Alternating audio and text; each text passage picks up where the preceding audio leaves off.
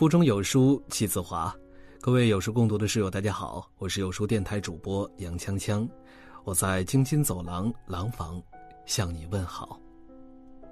今天为你分享的文章来自于王尔多先生，看了深圳卖口罩月入一千万的小伙，我才知道为什么有的人注定穷一辈子。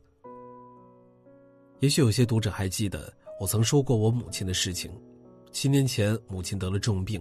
手术加上后续治疗需要大概几十万，这对于我来说是一笔不菲的开销，所以那个时候我什么约稿都接，就连以前嗤之以鼻的软文也写，因为只要写一篇就能有三百块钱。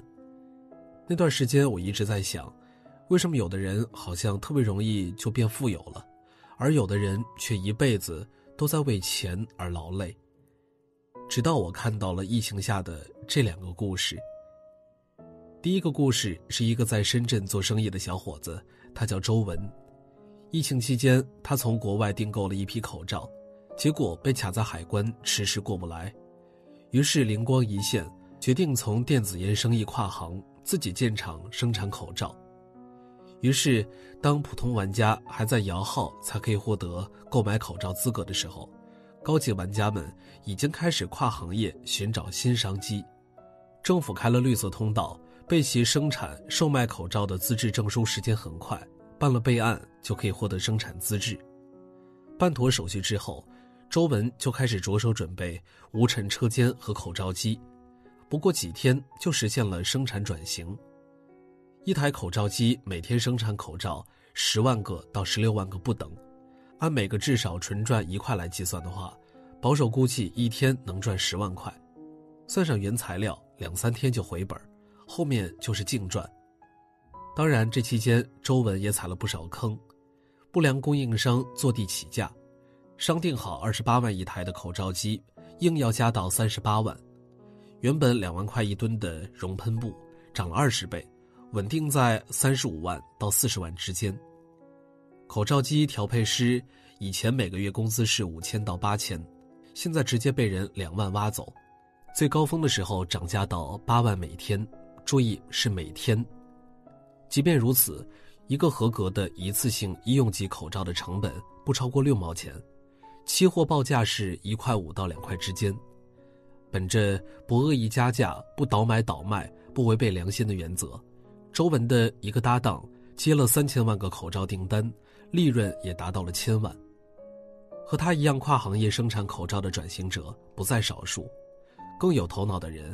直接把一拖一的口罩机改装成一拖十八个，原本产能每分钟六十到九十个口罩，现在进化到每分钟三百到四百个，或是索性在口罩片的两端分别打两个孔，把耳带皮筋附在包装袋里面，这样就省去了中间的电焊机的步骤。哐呲哐呲的从打片机中掉落的蓝色口罩片，更多时候就像堆积起来的。小额人民币，用印钞机来形容口罩机毫不夸张。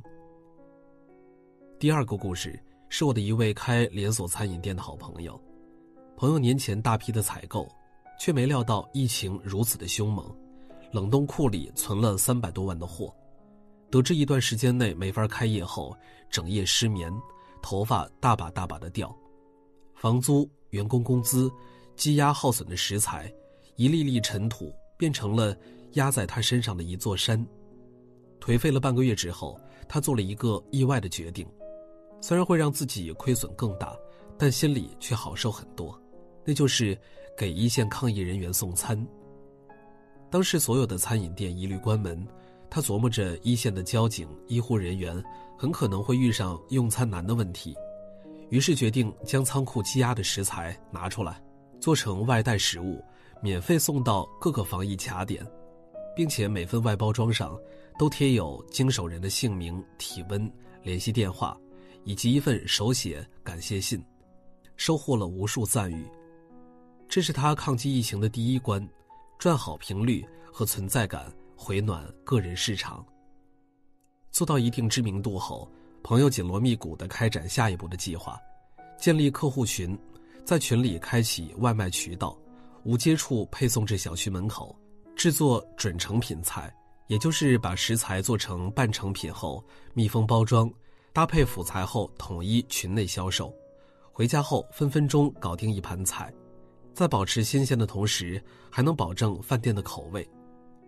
为了让食客更加的放心，朋友还打造了云透明厨房，直播做饭全过程，并把做菜变成了厨艺网课，还可以直播带货。有熟客向他求购食材，朋友脑门一拍，利用货源跨界做起了生鲜销售，不仅清了库存，还赚了无数回头客。顺理成章的低迷的营业额从回升到一路暴涨，朋友顺利扛住了疫情的碾压，活了下来。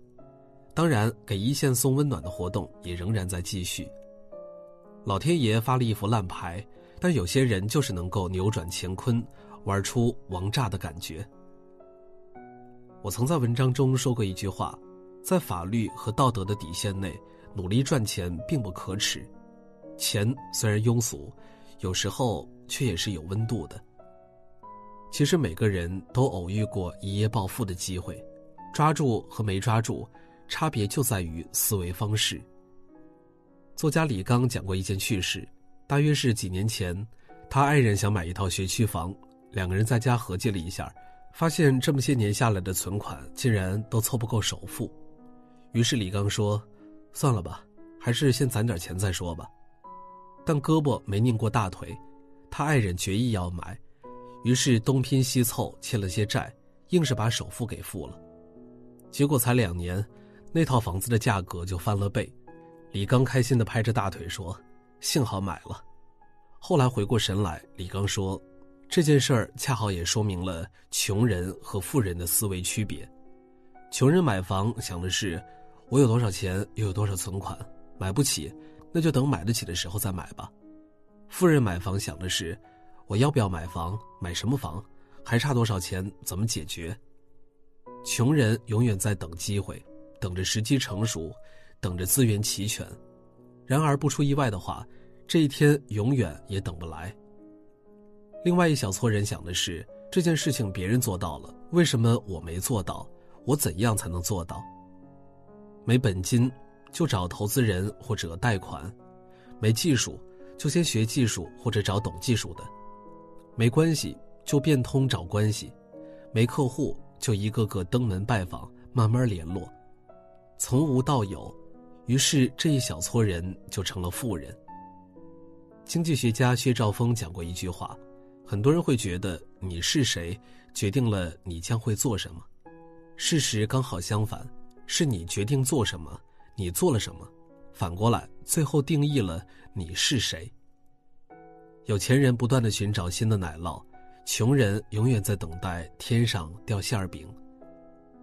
花瓶里一束花瓣残缺的牡丹花，在普通人的眼里，也许意味着富贵不全。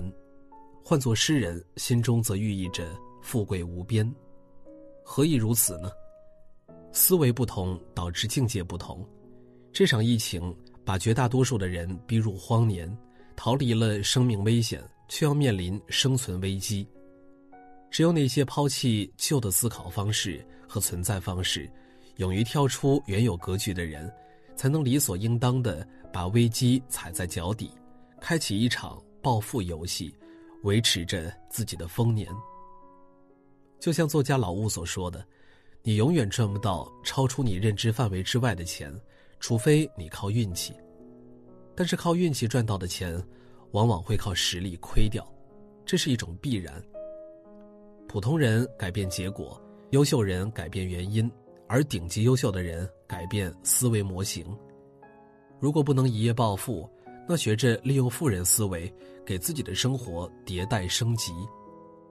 穷人亏的每一分钱，都是在给自己的认知不足交学费；富人赚的每一分钱，都是对世界认知充足的变现。如果你不想成为被收割的韭菜，就千万别囿于僵化过时的思维里。毕竟人过三十，就没有权利再做一个穷人了。各位亲爱的书友们，比贫穷更可怕的是穷人思维。每一个拼命活着的人都是好样的。有书早晚打卡又更新了，这次我们增加了阅读板块，让你在每天获得早晚安专属卡片的同时，还能阅读更多深度好文。快快拉至文末，扫描二维码，开启美好的一天吧。好了，今天的文章就为大家分享完了。在这个碎片化的时代，你有多久没有读完一本书了呢？长按扫描文末二维码，在有书公众号菜单免费领取五十二本好书，每天有主播读给你听。我是杨锵锵，我在京津走廊廊坊为你送去问候。喜欢这篇文章，走之前记得在文章末尾给我们的文章点一个再看。我们明天的同一时间不见不散。